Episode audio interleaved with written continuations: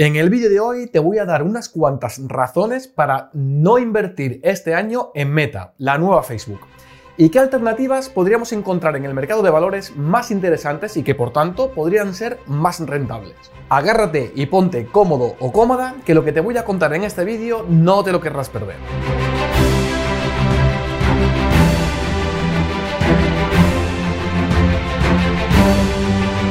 Hola inversores con sentido, soy Jerónimo Gómez, Gero para los amigos y te doy la más calurosa bienvenida a un nuevo episodio del podcast de Invierte con sentido. El único podcast en español sobre inversiones de empresa en crecimiento donde desgranamos las mejores oportunidades de inversión del mercado de valores. Invertimos en las mejores empresas del mundo, invertimos en los market leaders. Así es que, comenzamos.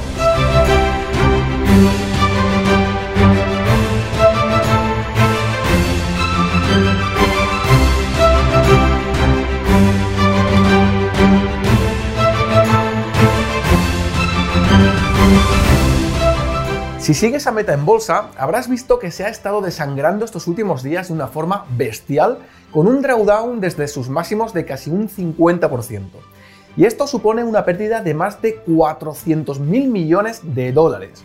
Una auténtica barbaridad para una compañía que por capitalización de mercado está entre las más grandes del mundo. Pues bien, después de esta gran caída y que de momento veremos si todavía no va más, Muchos inversores se plantean comprar sus acciones considerando que es una buena oportunidad para comprar ahora que está barata. Pero ahora iremos viendo si de verdad está tan barata como muchos podrían llegar a pensar y qué empresas, tanto dentro de su misma industria como fuera, podrían ser mejores opciones para invertir. Antes de nada, no hay que olvidar que Facebook, o mejor dicho, Meta, es una de las más grandes empresas tecnológicas del mundo y es archiconocida por sus productos estrellas como son las redes sociales Facebook e Instagram o WhatsApp y Messenger. Si nos fijamos en esta tabla en la que se muestra el ranking de las redes sociales ordenadas por el número de usuarios activos, Vemos que Facebook sigue siendo a día de hoy la red social número uno del mundo, aunque YouTube poco a poco le va pisando los talones. También vemos que las otras redes sociales de Meta, así como sus aplicaciones de mensajería,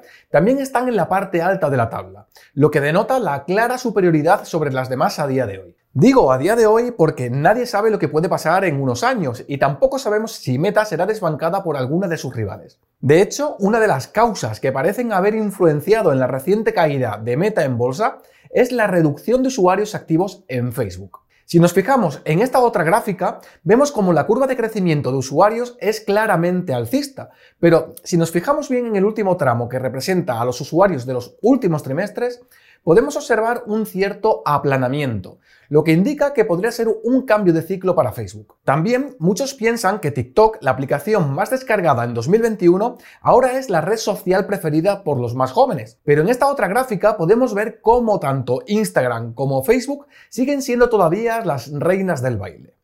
Para poder entender bien cuáles son las complicaciones que tiene Meta actualmente y cuáles son los retos que tiene que solventar de cara a futuro, hay que recordar que esta empresa basa su modelo de negocio en la data de los usuarios y en la publicidad. Los anuncios son el medio que tiene Meta de conseguir ingresos gracias a los datos y al perfil creado con la información anonimizada de los usuarios con fines publicitarios. La fuerza global de ventas de Meta se centra en atraer y retener anunciantes y brindarles apoyo a lo largo de las etapas del ciclo de marketing, desde la toma de decisiones previas y la compra hasta las optimizaciones en tiempo real y el análisis posterior a la campaña de publicidad. Como me estás escuchando a través del podcast, si deseas ver las gráficas que te estoy mencionando, solo tienes que pasarte por mi página web invierteconsentido.com y allí encontrarás todas las imágenes y el material complementario del análisis de este valor. Te dejaré un enlace del artículo en la descripción también. ¿Te está gustando este podcast? Si es así, te agradecería que le dieras a like y me compartieras por las redes sociales y entre tus contactos. Esto me ayuda muchísimo a difundir el mensaje y luchar contra la incultura financiera. También me gustaría que me dejaras un comentario dándome tu feedback o simplemente para saludar. Me encantará leerte. Meta trabaja directamente con esos anunciantes, así como a través de agencias de publicidad y media buyers. Los especialistas en marketing a través de Facebook Ads colocan anuncios que pueden aparecer en varios lugares de las distintas plataformas de Meta, incluidos Facebook, Instagram, Messenger y aplicaciones y sitios web de terceros, es decir, prácticamente en cualquier sitio web o app. Pero esta línea de negocio está siendo amenazada continuamente por la evolución tecnológica que van creando continuamente nuevas formas de interacción social. Y hasta el momento, Meta se ha ido adaptando a estos cambios con un éxito sobresaliente, colocando sus plataformas entre las más utilizadas del mundo y convirtiendo a Meta en una de las mayores empresas del mundo. Pero claro, ¿podrá Meta seguir adaptándose en el futuro con un éxito similar? Porque lo cierto es que a lo largo de los últimos años se le han ido acumulando retos muy importantes que pueden estar empezando a socavar el crecimiento de la compañía de manera significativa. Y como veremos, ha motivado a la compañía a realizar una enorme apuesta muy estimulante, pero sin garantía de éxito para ella como es el metaverso. Luego hablaremos un poco más de ello. El primer reto de Meta está relacionado con la protección de datos y las políticas antimonopolio. Y es que Meta puede ser víctima de su propio éxito. Como hemos visto, Facebook tiene cerca de 3.000 millones de usuarios en todo el mundo, WhatsApp más de 2.000 millones e Instagram cerca de 1.500 millones de usuarios. Esto proporciona a la empresa una enorme cantidad de datos y estos datos son utilizados para obtener información que le permite crear perfiles de los usuarios. No olvidemos que en el mundo físico, antes de la llegada de Internet, se llevaron a cabo acciones muy contundentes para la protección de datos y transparencias en muchos países. Hubo cambios constantes en la legislación e incluso han intervenido agencias privadas para hacer cumplir esas leyes. Y claro, nadie tenía la capacidad de imaginar el alcance y las posibilidades de recogida de información, crear perfiles y explotar toda esa información en un mundo digital. Ahora es una industria algo más madura y los gobiernos están empezando a tomar cartas en el asunto para proteger los derechos de sus ciudadanos. Como resultado de esas nuevas leyes, los cambios que debe hacer Meta tanto en sus productos como en sus prácticas comerciales afectan de forma directa a su negocio de publicidad ya que limitan su capacidad para recoger la información de los usuarios y conseguir perfiles detallados que les permitan a los anunciantes dirigir su publicidad a las personas adecuadas en el momento adecuado y de la manera más persuasiva posible. Como consecuencia, esto se traduce en un menor rendimiento de las campañas publicitarias para sus anunciantes que deciden invertir su presupuesto en otras alternativas fuera de meta, disminuyendo, por tanto, los ingresos de esta empresa. Otro factor negativo y con el que su fundador Mark Zuckerberg tiene que lidiar son sus recientes problemas reputacionales e influencia política y social. Facebook, la actual meta, se ha visto envuelta en grandes escándalos que llegan incluso a cuestionar la influencia decisiva en la difusión de noticias falsas y malintencionadas, difusión de información para destruir la reputación de personas, empresas y países, e incluso influir decisivamente en elecciones democráticas con acusaciones de haber intervenido de manera directa y sesgada en la información que se proporcionaba a través de sus plataformas. Estas acusaciones y escándalos producen daño reputacional y no predisponen a los gobiernos en favor de Meta precisamente. Otro factor muy a tener en cuenta es la creciente competencia a la que se está viendo sometida la empresa, tanto en el ámbito de las redes sociales como muy significativamente para la captación de anunciantes. La empresa reconoce que tanto Alphabet con Google y YouTube como Amazon, Apple o incluso TikTok son sus principales competidoras. De hecho, la empresa citó específicamente a TikTok como una aplicación que estaba teniendo una elevadísima penetración entre el público más joven y la consideraba como un verdadero desafío. Pero es que el negocio de Alphabet, también basado en la publicidad a través de la inserción de anuncios, está creciendo a muy buen ritmo y el sector publicitario de Amazon, por ejemplo, también está creciendo muchísimo y con muy buenos márgenes. Además, Apple ha aplicado cambios en su sistema operativo iOS que limitan la capacidad de obtener datos del comportamiento de los usuarios, lo que dificulta a Meta y a otras compañías de publicidad digital medir el impacto de los anuncios en los usuarios de esta plataforma. ¿Es casualidad estos cambios de Apple con el comunicado de que quiere impulsar su negocio de la publicidad también? Está claro que supone un doble reto importante para las empresas que se dedican a este sector, algunas de las cuales han sufrido fuertes caídas en las bolsas desde entonces, incluida Meta, como ya hemos visto.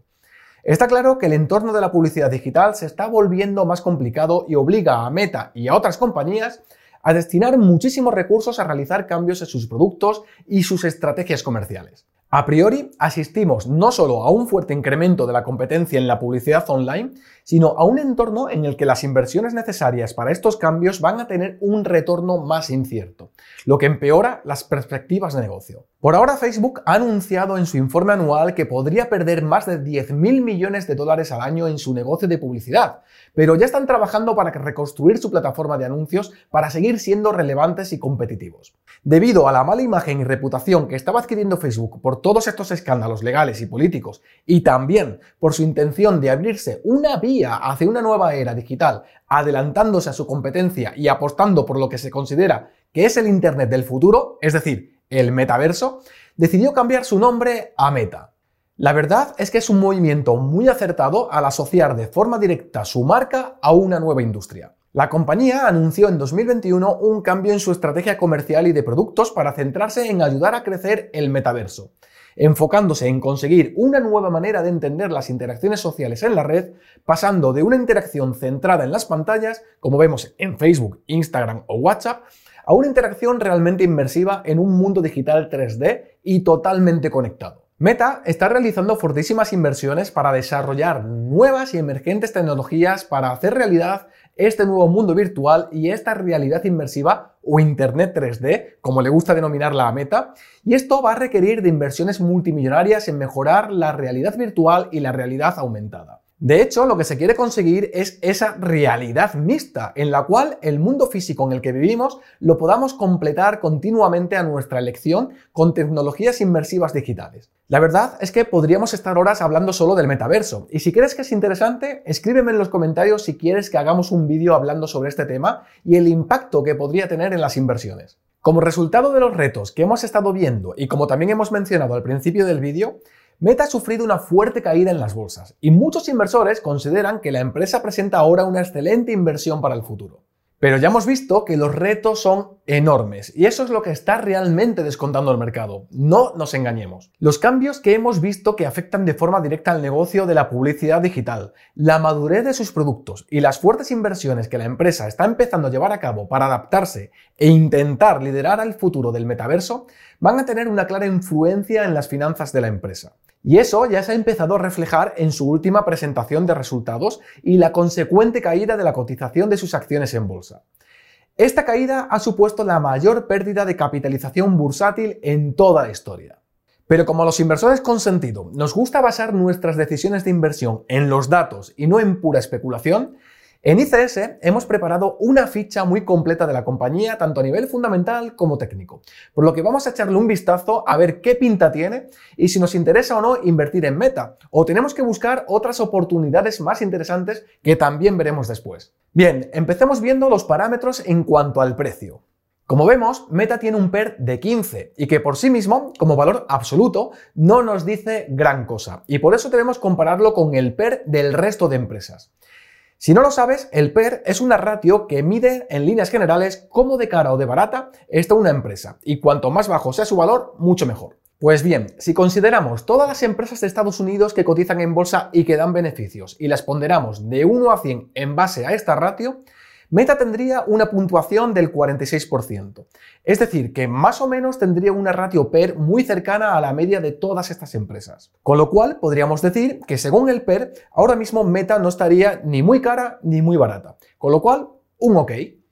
Pero para valorar también una empresa en cuanto al precio, podríamos fijarnos en el PEG, que es una ratio derivada de la anterior, pero algo más interesante puesto que no solo tiene en cuenta la relación precio-beneficio, sino que también tiene en consideración la tasa de crecimiento de las ganancias durante 5 años. Si el PEG tuviera un valor de 1, se interpretaría como que la empresa tendría una correlación perfecta entre el valor de mercado y el crecimiento de sus ganancias proyectadas. Si el índice PEG fuera superior a 1, entenderíamos que la empresa está sobrevaluada y menor que 1, infravalorada. Como vemos, en Meta el valor PEG es de 0,6 y por tanto ahora mismo consideraríamos que está infravalorada. Y además, si la comparamos con el resto de empresas, estaría entre el 26% mejor según este indicador. Pero no solo de precio viven las empresas, también debemos valorar otros factores como la calidad, la volatilidad, el momentum, la fuerza relativa de la propia empresa, la fuerza relativa de su industria y su sector, la calidad de sus fondos institucionales, etc. En este sentido, en cuanto a calidad, vemos cómo Meta tiene también una buena posición. Se encuentra por encima de la media con un 26% en el ranking. La volatilidad, Otro factor que podemos medir con la beta. Pues aquí Meta está entre las peores con ese 92%. Y para ser una empresa de las más grandes del mundo, el valor de esta ratio es muy desfavorable. Y está claro que el desplome que ha sufrido recientemente ha hecho que este indicador se dispare. Otros factores interesantes que podemos ver son los de momentum, es decir, cómo se está comportando el precio de sus acciones respecto a unos meses vista. Para estudiar el momentum podemos ver el RS rating de Mark Smith, que va desde 1 a 99, considerando 99 como la mejor cifra que una empresa podría obtener, estudiar la evolución del precio a 6 meses vista o a 12, por si queremos ver cómo ha evolucionado la empresa desde entonces. Pues si nos fijamos en las valoraciones, vemos que en el medio plazo la puntuación es bastante mala, estando entre las peores de Wall Street. Incluso el momentum a 12 meses tampoco es un buen indicador, y aunque actualmente se sitúa en una valoración intermedia, es muy probable que vaya empeorando si Meta no se recupera pronto en bolsa. También podemos fijarnos en el contexto, es decir, cómo están el resto de empresas dentro de su mismo grupo o industria. Y aquí la cosa tampoco pinta muy bien, estando en el ranking más bajo y con la menor fuerza relativa.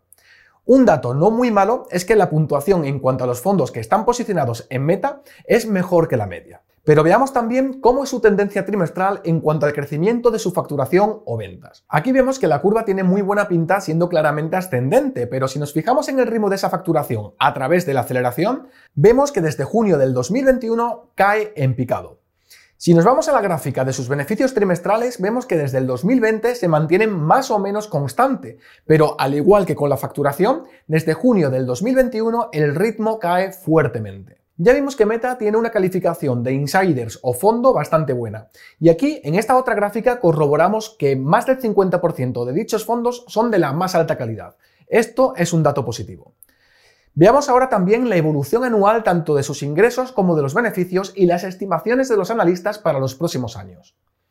En esta gráfica vemos que año a año Meta sigue superándose en facturación, pero algo que no nos gusta a los inversores con sentido es que esos incrementos cada vez son menores y con una tendencia claramente bajista, lo que indica un síntoma claro de madurez y con limitaciones en cuanto a crecimiento. Con los beneficios sucede algo similar, siguen en aumento y aunque se estima que este año 2022 no superen a los del 2021, los analistas prevén que seguirá siendo rentable en los años venideros. Algo importante y que no todo inversor tiene en cuenta a la hora de invertir es el aspecto técnico del gráfico de una cotización. Por ejemplo, en Meta vemos como esta última fuerte caída ha rebasado importantes soportes y vemos que aún podría incluso bajar mucho más. Si alguien tiene pensado invertir ahora, no debe pasar por alto que lo que antes era un soporte, ahora se ha convertido en una resistencia. Y con el alto volumen con el que se ha producido la bajada, costará mucho esfuerzo superarlas y podría tardar bastante tiempo en volver a estar en máximos históricos. Esto sin olvidar que la beta, índice de volatilidad, también se ha disparado y podría ser toda una montaña rusa y no apta para todo perfil inversor. Quien decida invertir en Meta debe tener en cuenta que está invirtiendo en los retos de la compañía a corto, medio y largo plazo. Es importante conocerlo y reconocerlo. De momento, en Invierte con Sentido no estamos nada seguros de que Meta sea una de las mejores inversiones en el medio y largo plazo y que nos vaya a permitir multiplicar nuestra inversión de forma realmente interesante. Así es que de momento nosotros nos mantenemos al margen. Pero como te comenté al inicio del vídeo, vamos a profundizar un poco más en el análisis y vamos a ver qué opciones de forma alternativa a Meta podríamos considerar para invertir. Si os gusta Meta y quisierais valorar opciones similares atendiendo a su industria y a su sector, tendríamos que buscar dentro del grupo Internet Content, que como hemos visto, ya de por sí no es uno de los mejores ahora mismo, ya que ocupa la posición 155 de 197. No obstante, dentro de este grupo, este sería el ranking atendiendo a un equilibrio entre el factor precio, calidad, fuerza relativa, momentum e institucionales. Como vemos, Cargurus ocuparía la primera posición, Meta, que es la que estamos estudiando hoy, la segunda, AutoHome la tercera y Alphabet, o sea, Google la cuarta. Pero también podríamos querer invertir en empresas consolidadas que están incluyendo en sus planes de negocio ser partícipe de la nueva industria del metaverso. Aquí podríamos valorar a Nike, Microsoft o incluso Amazon, pero como vemos, actualmente no presentan muy buena puntuación siguiendo un criterio equilibrado de selección como el que estamos aplicando. No olvidemos que un porcentaje bajo indica que una empresa estaría entre las mejores y un porcentaje alto entre las peores. Por otro lado, si estáis pensando en invertir en empresas que estén trabajando de una forma más directa en el proyecto del metaverso, tenemos algunas opciones como Matterport. Pero si nos fijamos en su gráfico, vemos claramente una rotura a la baja de un canal semanal que venía siguiendo un rango muy definido. Esta es una señal bajista y si nos fijamos en el volumen con el que se han producido estas bajadas, todo indica que no es un buen momento para posicionarse en esta empresa. Unity Software es otra empresa con la que los desarrolladores de videojuegos pueden crear y monetizar sus juegos en 20 plataformas diferentes, incluyendo Windows y Android. Pues Unity adquirió a Metaverse Technologies en el segundo trimestre del 2021 con el afán de expandirse a otras industrias y participar activamente de lo que se supone que será una nueva revolución. Si nos fijamos en su gráfico, actualmente está cotizando en la parte inferior de una gran base de velas semanales, de momento la aguanta bien, pero a muy corto plazo no parece que vaya a pegarse un buen rally. Además de empresas enfocadas en el metaverso, quien quiere invertir de forma activa en él también tiene la posibilidad de comprar un ETF como el de Roundhill Ball, pero como vemos en el gráfico, tampoco parece que tenga una tendencia favorable para el corto y medio plazo, por lo que de momento todo apunta a que es mejor evitar invertir en este tipo de negocio. Vale, Jero, y si quisiera valorar otras empresas en las que invertir que no tuvieran nada que ver con el metaverso o incluso con Meta, pues bien, aquí te diría que te pasaras a revisar las múltiples empresas que analizamos por nuestro canal de YouTube y nuestro blog. Pero además, te dejo por aquí unas 5 ideas de inversión basadas en el ICS Rating con los criterios equilibrados que te he comentado al principio del vídeo en cuanto a precio, calidad, fuerza relativa, contexto, etc. La que ocupa el primer puesto con la primera posición es Albertsons Companies. El número 2, Star Bulk Carriers Corps. La tercera, CF Industries Holding. La cuarta, Louisiana Pacific Corp. Y en quinto lugar, Nucor Corp. Todas estas empresas tienen muy buenos datos tanto fundamentales como técnicos, pero siempre recae en ti la decisión de si te interesa o no invertir en ellas en función de tu estilo de inversión y estrategia que tengas. Escríbeme en los comentarios si invertirías en Meta, en alguna otra empresa del metaverso o si prefieres enfocarte en otras muy diferentes como las que te he comentado. Te deseo las mejores inversiones y recuerda, no solo somos traders, no somos especuladores, no somos gurús, somos inversores con sentido. Aquí me despido, espero que te haya gustado este podcast y si es así, me ayudaría muchísimo que le dieras a like y que me compartieras en tus redes sociales.